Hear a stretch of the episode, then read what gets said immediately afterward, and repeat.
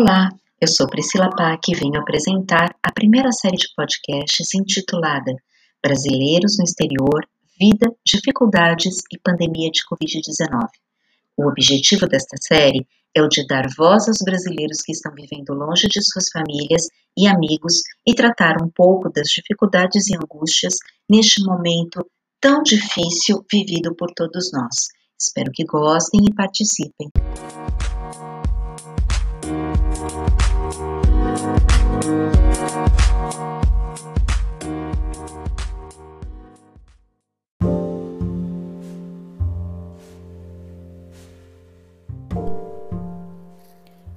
Leva uma pessoa a migrar, a sair de seu país de origem e mudar de vida para um outro país diferente do seu?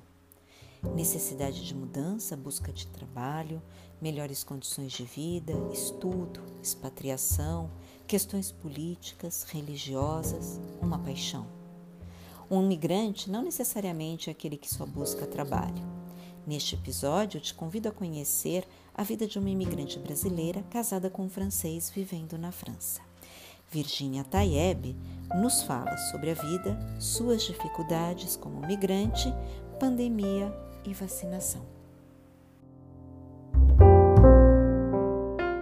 Olá a todos. É, dando sequência à série Imigrantes Brasileiros no Exterior, Vida, Dificuldades e Pandemia, nosso segundo episódio, e a nossa convidada é Virginia Tayeb, 58 anos, historiadora.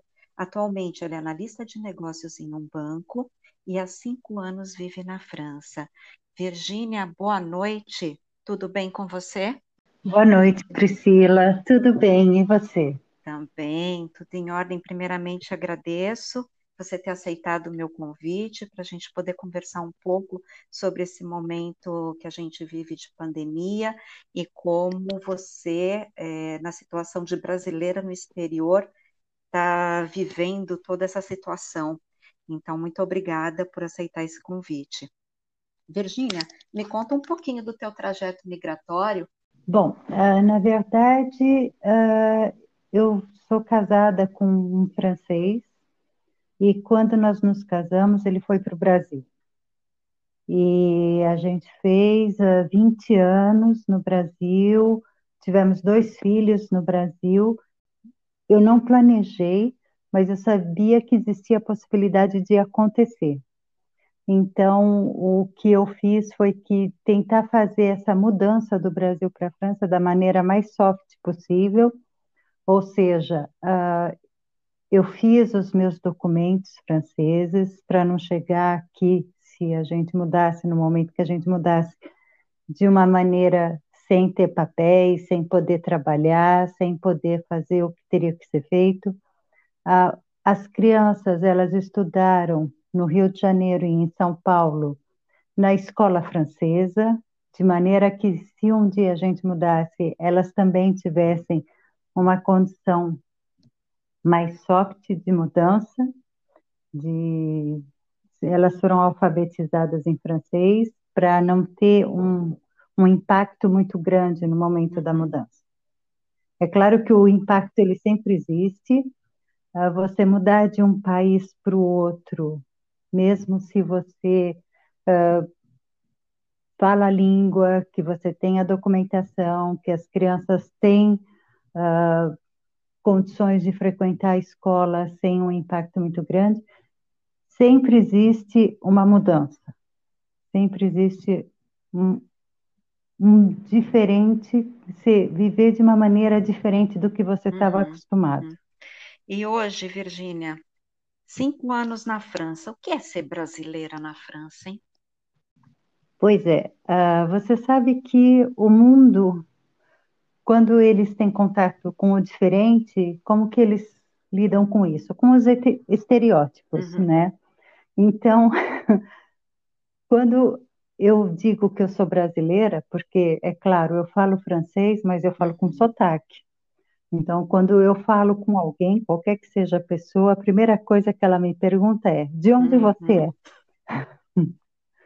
e e eu falo com sotaque, mas uh, as pessoas elas elas olham para mim e elas falam assim: ah, você não parece uma brasileira, porque o estereótipo do brasileiro é o estereótipo da, da pessoa mais morena, uh, mais assim, vamos dizer, um mestiço, uhum. né? E, e eles ficam assim, querendo me encaixar em estereótipos, mas você não, não sabe cantar samba, mas você uh, do futebol, eu não sei falar de futebol, então eles ficam me perguntando de futebol.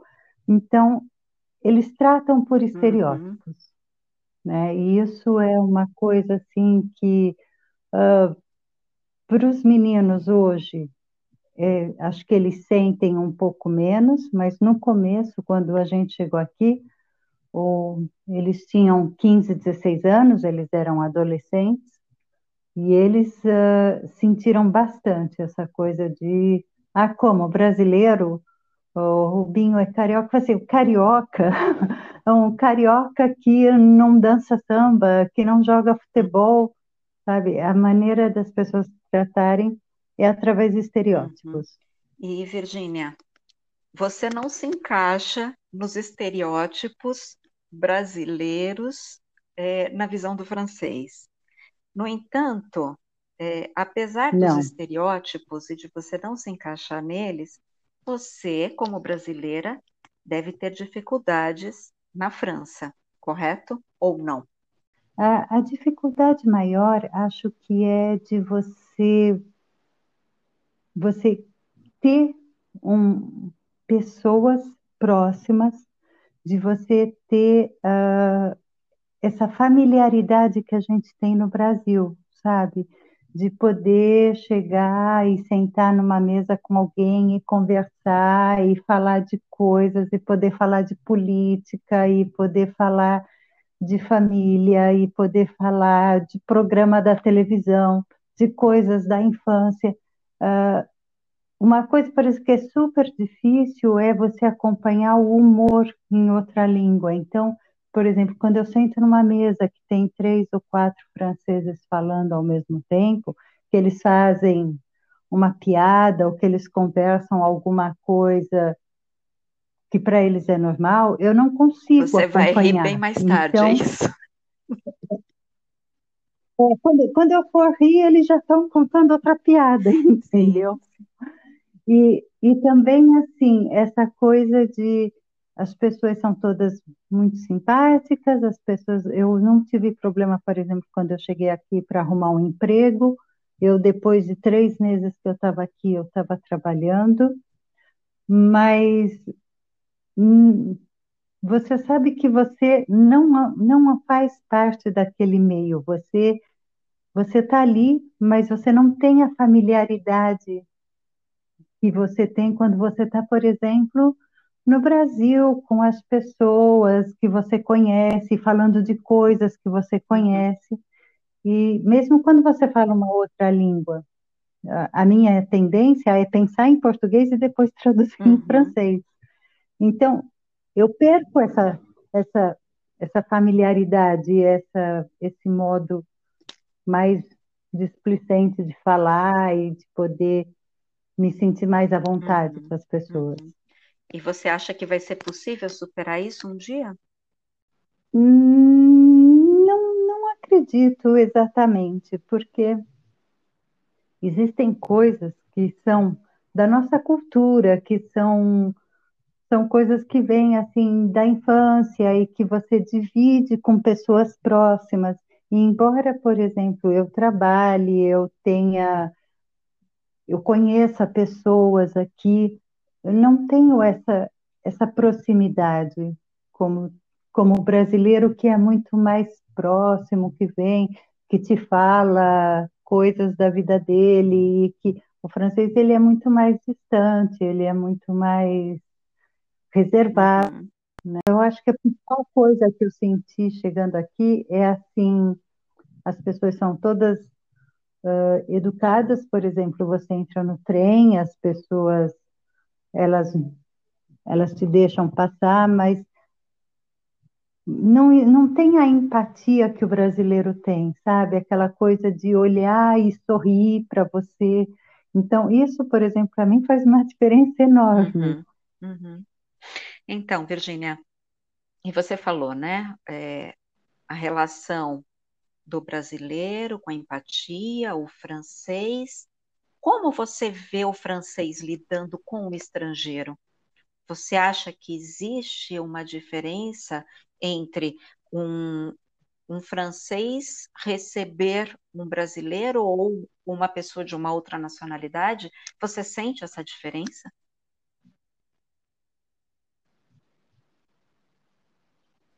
Olha, eu, eu acho assim que aqui na região onde a gente está, no sul da França, tem muito estrangeiro, mesmo porque a gente está muito próximo da fronteira com a Itália Uhum, e, e tem muito inglês também.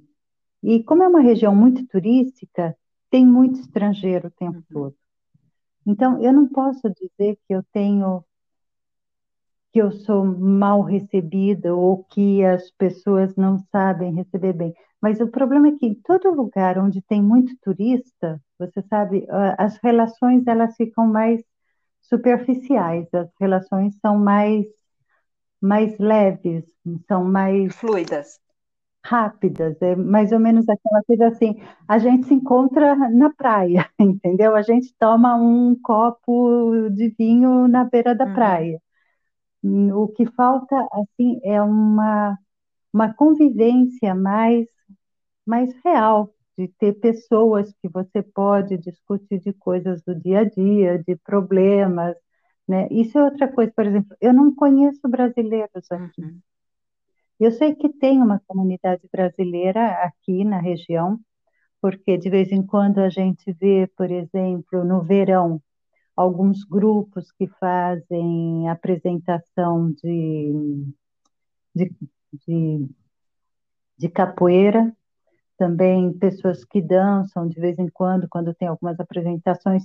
Quando teve o atentado na igreja aqui uhum, no centro de Nice, faz o, o, no ano passado, uma das pessoas que morreu no atentado era uma brasileira. uhum.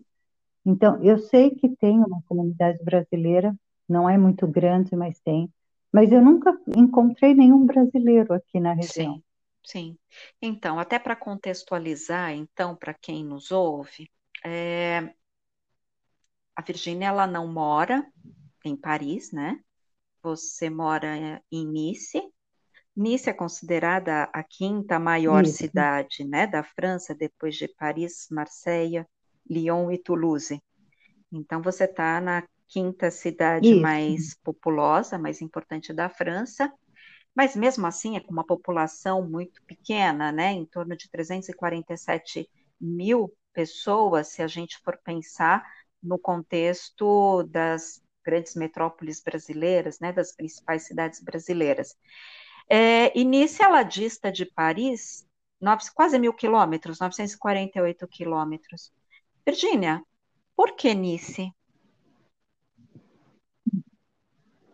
Então, ah, o, o meu esposo tinha uma das irmãs dele que morava aqui em Nice. Uhum, E, e as outras duas irmãs, elas também tinham residência de verão aqui na região de Nice. Então, durante alguns anos, a gente veio passar as férias de verão da Europa aqui na região de Nice. E é uma região que agrada muito, né? É uma região assim, embora esteja na França, você tem sol, você tem uma temperatura no verão que chega a temperaturas altas, você é uma região mediterrânea, a região é, é muito bonita. uhum, E como na época o meu marido se aposentando, ele dizia, "Ah, nós vamos para uma região onde ah, dá para você ter uma vida mais relax do que Paris, porque Paris é vida agitada, né? Paris é metrô, é,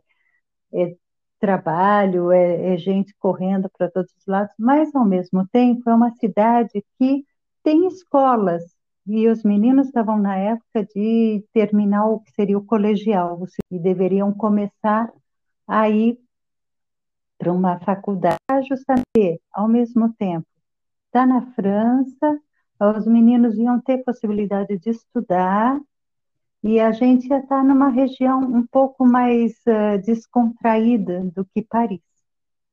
Mas aí, por um azar muito grande, alguns meses antes de eu vir uhum. para Paris, a irmã dele faleceu.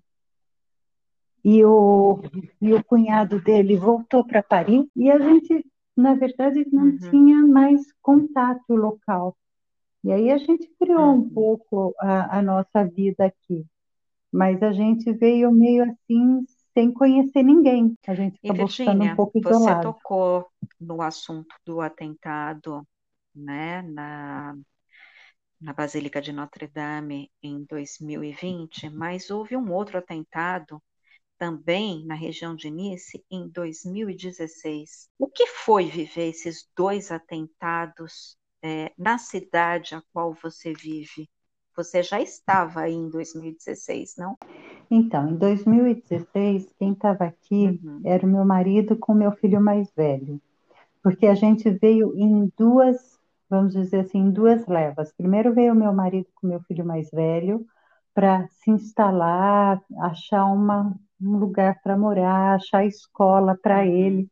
E eu vim no ano seguinte. E quando teve o atentado, o meu filho estava aqui em Nice, mas eu estava uhum. em São Paulo com o mais novo. E aí eu só, só fiquei sabendo pelo telefone, porque quando teve o atentado, meu filho estava na praia.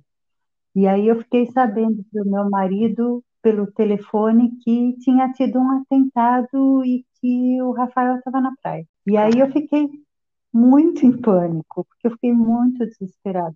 Eu não sabia aonde ele estava e eu do uhum. outro lado do, do mundo e, e aí eu uhum. consegui entrar em contato com ele por WhatsApp e você sabe que o nosso grande eh, link, né, meio de, de comunicação nesses anos todos com o Brasil e, e a França é o WhatsApp, porque é a maneira uhum. mais rápida que a gente tem de se comunicar e, e, que custa menos uhum. né, do que o telefone. E aí eu consegui me comunicar com ele por WhatsApp, e aí ele foi. Ele estava com dois amigos e eles foram recolhidos na casa de uma uhum. pessoa que abriu a porta para eles entrarem. E aí eu fiquei muito agoniada, porque eu estava longe, eu não podia fazer nada, e ao mesmo tempo já estava tudo pronto para a gente mudar. Quer dizer, a, o meu filho mais velho e o meu marido já estavam aqui, eu já estava praticamente de malas prontas no Brasil para vir para cá com meu filho mais novo. Uhum. E aí eu falei, o que, que a gente vai fazer? A gente vai. Uhum. Uhum. Eu vou. Eu não, não vou deixar de mesmo porque já Sim. tinha tido também o atentado do Bataclan, né? O, o atentado do Bataclan foi mais ou uhum. menos, se eu não me engano, foi um pouco antes, né? E foi também numa época em que eles estavam aqui, eu estava em São Paulo ainda, e eu estava meio que fazendo ida e volta, e, e nessa uhum. época a gente ficou muito assustado. Ficou muito assustado, mas a gente falou, bom, nós não vamos uhum. deixar de fazer os nossos planos, nós vamos fazer. E graças a Deus uhum. essa situação ela se acalmou um pouco agora, né, essa coisa de atentado, mas as pessoas prestam muita atenção, a gente vê na rua muitas vezes os soldados que fazem a patrulha, que ficam andando pela rua com metralhadora nos aeroportos, de vez em quando a gente vê ainda, uhum. né? A gente fica um pouco assustado, sim, mas ao, ao mesmo tempo a gente diz que sim é, é uma outra segue, realidade, tem né? Que continuar. É um outro tipo de violência, né? É. Uhum. E é, Virgínia, eu estava vendo aqui os dados yeah. com relação à pandemia e hoje a França ela é o quarto país com maior número de casos segundo os dados da John Hopkins, totalizando 96.808 mortos com data de hoje, esses dados, ou seja, ela está batendo aí quase 100 mil mortos e uma taxa de vacinados de 4,61% da população, o que é pouco mais de 3 milhões de pessoas, né? É, se compararmos países que possuem populações é, parecidas à, às popula à população da França, a França hoje tem 67 milhões, ela está, no quesito vacinação, atrás da Espanha, da Itália e da Inglaterra. O que, que acontece com a vacinação aí na França? É só a AstraZeneca que vocês estão vacinando, porque teve também uma parada de alguns países com relação à AstraZeneca e depois retomou. O que acontece com a vacinação na França nesse momento?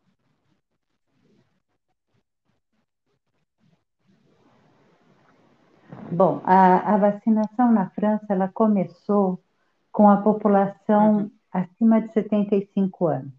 E eles ah, aplicaram que a Pfizer tá. e a Moderna. Né? E isso. E aí eles começaram a aplicar, mas o problema é que, em termos de saúde, a França tem uma coisa que é, de um lado, é muito boa, porque eles realmente prestam muita atenção nessa parte de saúde. Uh, tem o um médico generalista, que normalmente você vai que te acompanha. Mas, por outro lado, para a vacinação, foi um pouco, vamos dizer assim, enterrou um pouco o processo, porque eles começaram a vacinar as pessoas idosas nas EPADs. As EPADs são centros onde ficam pessoas idosas uhum. que não têm mais autonomia. E precisava do consentimento da pessoa, do, se a pessoa não tinha condição de dar o consentimento, precisava do consentimento do médico, da família. Então, foi uma coisa que uhum. demorou um pouco né, para uhum. começar a fluidificar. E, ao mesmo tempo que começou a Pfizer e a Moderna, eles começaram a aplicar também a AstraZeneca. Mas a AstraZeneca, você sabe, as pessoas elas têm muita hum, desconfiança da AstraZeneca. Inclusive, eles começaram a aplicar a AstraZeneca e eles suspenderam por três dias a aplicação porque eles tinham um, alguns dados dizendo que tinha pessoa que desenvolvia uhum. trombose e outras consequências mais graves. Então, eles aplicam a Pfizer e a Moderna para quem tem mais de 75 anos e a AstraZeneca para quem tem mais de 50 anos. Eu, por exemplo, uhum. tomei a primeira dose da AstraZeneca, porque eles uh, mandam, você se inscreve num site e quando tem a disponibilidade uhum. da vacina, eles te mandam um SMS. E aí eu uhum. tomei a primeira dose da AstraZeneca. Mas, uh, mesmo estando liberado de novo a AstraZeneca, tem muita gente, tem muita discussão dizendo vamos tomar, não vamos tomar. Essa questão de vacina aqui é diferente do Brasil, porque no Brasil, quando saiu a vacina, eu vi todo mundo feliz, oba, vamos tomar vacina, vamos se vacinar, todo mundo querendo ir. E aqui as pessoas, eu vejo as pessoas assim com muita uhum. desconfiança de vacina. Né? Mesmo, por exemplo, a vacina da gripe, que é uma vacina que existe há muito tempo, aqui na França, quando começa o inverno, uh, as pessoas elas não querem se vacinar, elas acham que ah, você vai injetar no teu corpo alguma coisa que não é natural, não é bom. Então, uhum. tem uma resistência à vacinação. Essa cultura da vacinação aqui, ela é diferente da cultura que a gente tem da vacinação no Brasil, sabe? Aquelas enormes campanhas Sim. que existiam no Brasil de vacinação contra várias coisas, contra a meningite, contra várias coisas, a gripe, contra a polio. Sim. Aqui a gente não vê essas grandes campanhas. E as pessoas, em geral, elas desconfiam, elas são um pouco e você acha que pode ser que a vacinação. O, pode então, haver um lado, uma certa recusa de determinadas camadas da população com relação à vacinação contra a Covid?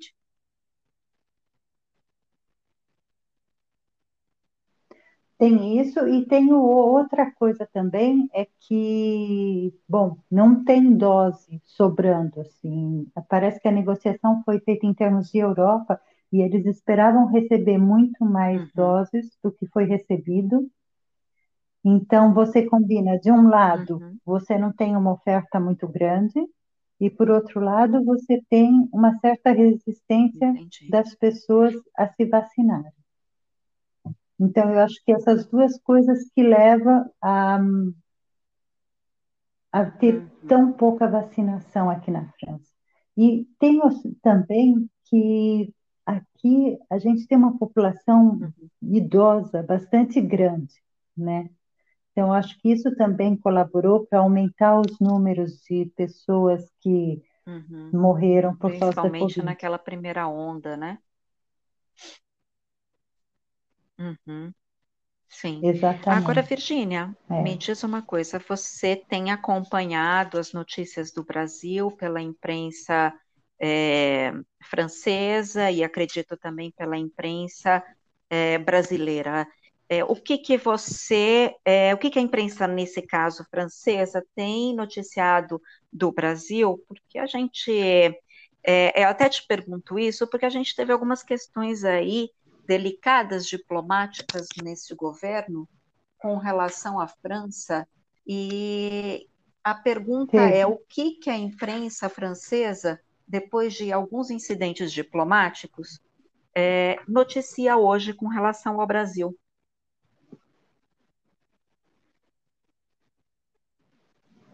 É, isso é uma coisa que é uma grande pena, porque assim a imprensa francesa normalmente e o francês em geral, assim no imaginário do francês em geral, eles têm uma visão bem agradável do brasileiro, né? Aquilo que a gente chama do soft power, em que uh, a imagem que se transmite, que é importante para a percepção deles em relação aos brasileiros, isso ele, esse governo realmente conseguiu acabar, sabe? Então, assim, antes, quando as pessoas falavam brasileiro aqui na região, então dizia assim, ah, é o futebol, é, uhum. é a música, é a questão do estereótipo, né? É o futebol, é a música, eles são alegres, os brasileiros quando chegam num lugar, o ambiente fica descontraído, e aí, quando começou esses pequenos conflitos que teve desse governo com, com, com o governo francês, que começou com o problema da Brigitte Macron, foi muito mal visto aquilo, sabe? Foi uma coisa assim de como que alguém pode tratar dessa maneira né, a uhum. esposa de um presidente. E, e depois também veio a questão da Amazônia, né, das queimadas, a questão ecológica, uhum. isso também foi muito mal visto uhum. pela imprensa em geral. E agora, a questão do Covid uh, não é mal visto, mas uh, uh, o que se. Não é que é mal visto, mas o que se divulga é que a situação é realmente calamitosa, a uhum. situação é realmente muito grave. Né? É, é isso que a gente vê. E, bom, eu, eu leio também a imprensa brasileira, então eu sigo, acompanho uhum. as notícias pela imprensa brasileira e vejo que, de, de alguma forma, isso é verdade, né? Parece que a situação é bastante grave. Mas uh, o que eu acho muito pena é que foi destruída um pouco essa imagem do brasileiro, tipo, ah, é o gente boa, é o que chega e que alegra a, as coisas, são, sabe, são pessoas que uhum. convivem em paz com todo mundo. E Virgínia, então, o que, que é, tirando toda essa parte negativa, né, que entristece muito, a gente vê essa imagem sendo diluída de uma forma tão negativa, o que que, o qual é o teu sentimento como brasileira é, principalmente vendo a situação do Brasil nesse momento de pandemia. O, o, que, que, te, o que, que te gera isso estando longe do Brasil?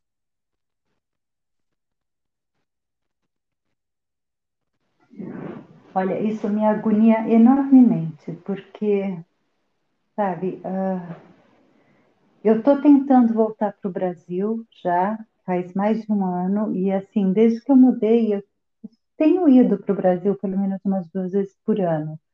E aí eu fui no Réveillon de 2019 para 2020, e depois tentei voltar umas duas, três vezes, mas todas as vezes que eu falei eu vou voltar, assim, não, vou esperar que vai melhorar um pouco. E ao mesmo tempo, eu tenho a impressão que a coisa vai se degradando cada vez mais. E o que mais me agonia é que, assim, as pessoas, elas, elas sofrem esse processo, as pessoas, os brasileiros em geral, eles sofrem esse processo, eles não têm meios de lutar. A impressão que dá é que, assim, não foi criado uma, uma estrutura para ajudar essas pessoas sabe? Alguns governos tentam fazer algumas coisas, mas no geral a impressão que eu tenho é que essas pessoas elas estão meio que largadas a elas mesmas e isso me agonia profundamente, porque eu fico pensando, por exemplo, na minha família que está lá e eu fico pensando assim, puxa, os hospitais estão lotados, não tem leito de UTI. Se alguém da minha família, o meu pai que é idoso, o meu irmão, alguém fica doente, como é que vai ser, como que a gente vai fazer, sabe? É, é um pouco assim uma sensação de uhum. desamparo que eu tenho, sabe? Em, em relação à minha família, por exemplo, que ficou lá. E ao mesmo tempo, eu não posso fazer nada e eu não posso ir. Então, é uma sensação meio de agonia e de desamparo. Uhum. Uhum. De impotência, exatamente. Me diz uma coisa, Virgínia, é, além da questão da pandemia, é, e você aí já estabilizada na França, é, tendo família aqui no Brasil, você pensa em algum momento a voltar a morar no Brasil?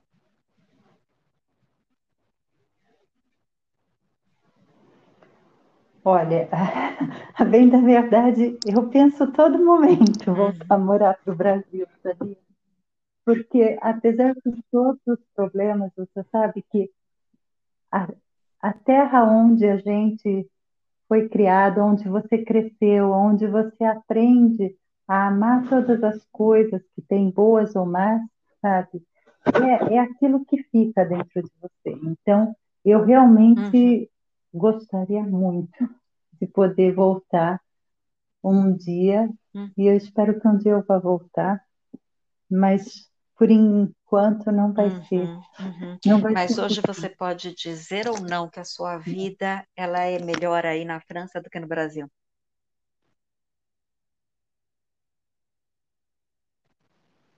Olha, eu vou te dizer que aqui na França, assim, a gente a gente tem melhores condições sim, de desenvolvimento.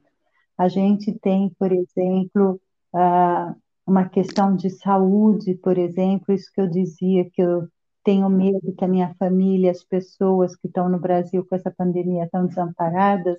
Aqui, aqui, por exemplo, você não tem essa sensação. Você sabe que as coisas são difíceis, você sabe que tem a pandemia, que tem muita gente que morre, mas você sabe ao mesmo tempo que se você precisar de um remédio, você vai na farmácia e você tem um uhum. remédio que você precisa de graça, entendeu? Você não tem essa coisa de eu não vou ter dinheiro para pagar, se eu ficar doente e tiver que ir para um hospital, como uhum. é que eu uhum. vou fazer? Eu não vou poder pagar o hospital. Entendeu? Então você não tem esse sentimento de desamparo. Uhum. Por outro lado, você tem também uh, a questão da violência urbana. Para mim era super importante quando eu vim para cá essa questão da violência uhum. urbana, porque com dois filhos adolescentes, é, eles saíam em São Paulo e eu ficava a noite inteira acordada esperando eles chegarem, ou então eu pegava o carro às quatro, cinco horas uhum. da manhã e ia buscá-los onde eles estivessem. E aqui eles saíam e voltavam três, quatro horas da manhã e eu estava dormindo, porque eu sabia que uhum. não tinha esse problema. Então, eu, com certeza, a gente tem essas coisas que a, a questão de segurança, a, de saúde, mesmo de escola, né? A gente gastava um, um, dinheiro muito grande com escola no Brasil e a, praticamente metade do nosso budget da casa era só para pagar a escola dos meninos e aqui eles estudam de graça, né? Então realmente você uhum. ganha em termos de qualidade de vida. Mas o afeto fica aqui, no Brasil. É, você ganha por um lado, é, mas é. a, a, questão emocional, é, as, as, suas referências, elas estão todas aqui, né? É difícil querer ter tudo ao mesmo tempo, né, Virginia? Exatamente. São as escolhas. Pois é. Na verdade, ah, são escolhas que não são sempre fáceis e e por que não um dia a gente poder ter essas uhum. coisas também no Brasil, né? Por que não a gente poder ter saúde para todo mundo no Brasil? Por que não poder diminuir essa violência uhum. urbana no Brasil, Sim. né? E me diz uma coisa, Virginia, voltando um pouquinho na questão da pandemia, você pode me dizer se você ficou sabendo de alguma política específica para imigrantes aí na França durante a pandemia? Houve auxílio emergencial? O que, que ocorreu é, em nível de auxílio para a população e para a população migrante é, no território francês?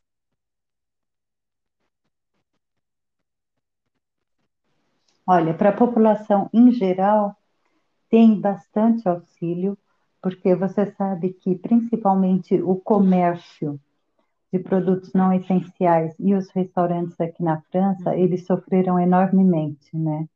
Então, a gente, por exemplo, os restaurantes, eles não estão funcionando desde final de dezembro aqui na França e no ano passado, durante vários meses também, eles não puderam funcionar. O comércio pequeno, muito tipo de comércio também não pôde funcionar. Então, teve muito auxílio do governo para para esses microempresários. E teve também muito auxílio do governo para quem perdeu o emprego ou então para quem estava uh, de teletrabalho. Eles estão estimulando o teletrabalho. E, e isso tem, em compensação para os imigrantes em particular, eu não vi falar nada. Assim, hum. tal política é para quem é imigrante.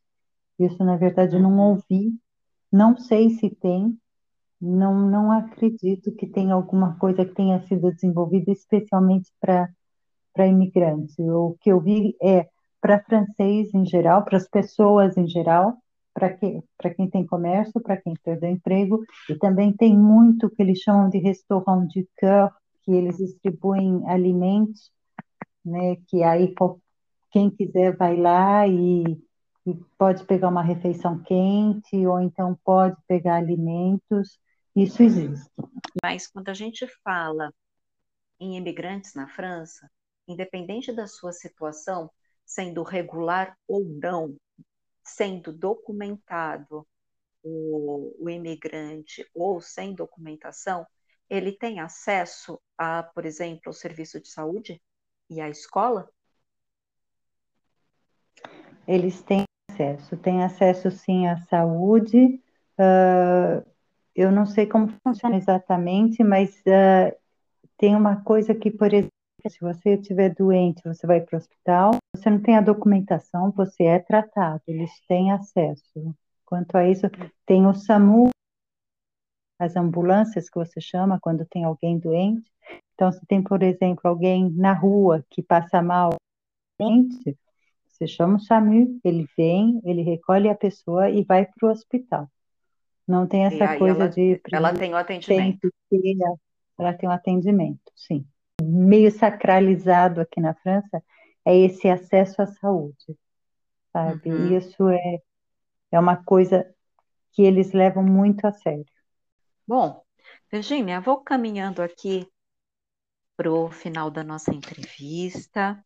Eu acho que ela foi muito esclarecedora, é, sobretudo com relação ao que é viver na França, é, como que um imigrante encontra né, a França nesse momento, quais as possibilidades que ele tem ou não de vida no país que você se encontra neste momento. Então, eu queria te agradecer muito por essa entrevista, né, e te dizer que realmente foi muito bom o nosso papo e obrigada por ter aceito o meu convite. Foi um prazer enorme poder falar com você. Espero poder ter ajudado um pouco e espero que, que tudo melhore nesse momento que está muito difícil para todo mundo em todos os lados. Espero uhum. que melhore que eu possa ver você em breve. Tomara, tomara, esperamos é. por isso que todas as pessoas possam novamente se encontrar da melhor maneira possível e que a gente consiga vislumbrar né, um futuro menos sofrido para o mundo. É essa a nossa esperança. Virgínia, muito obrigada e fiquem bem aí, viu? Continuem se cuidando.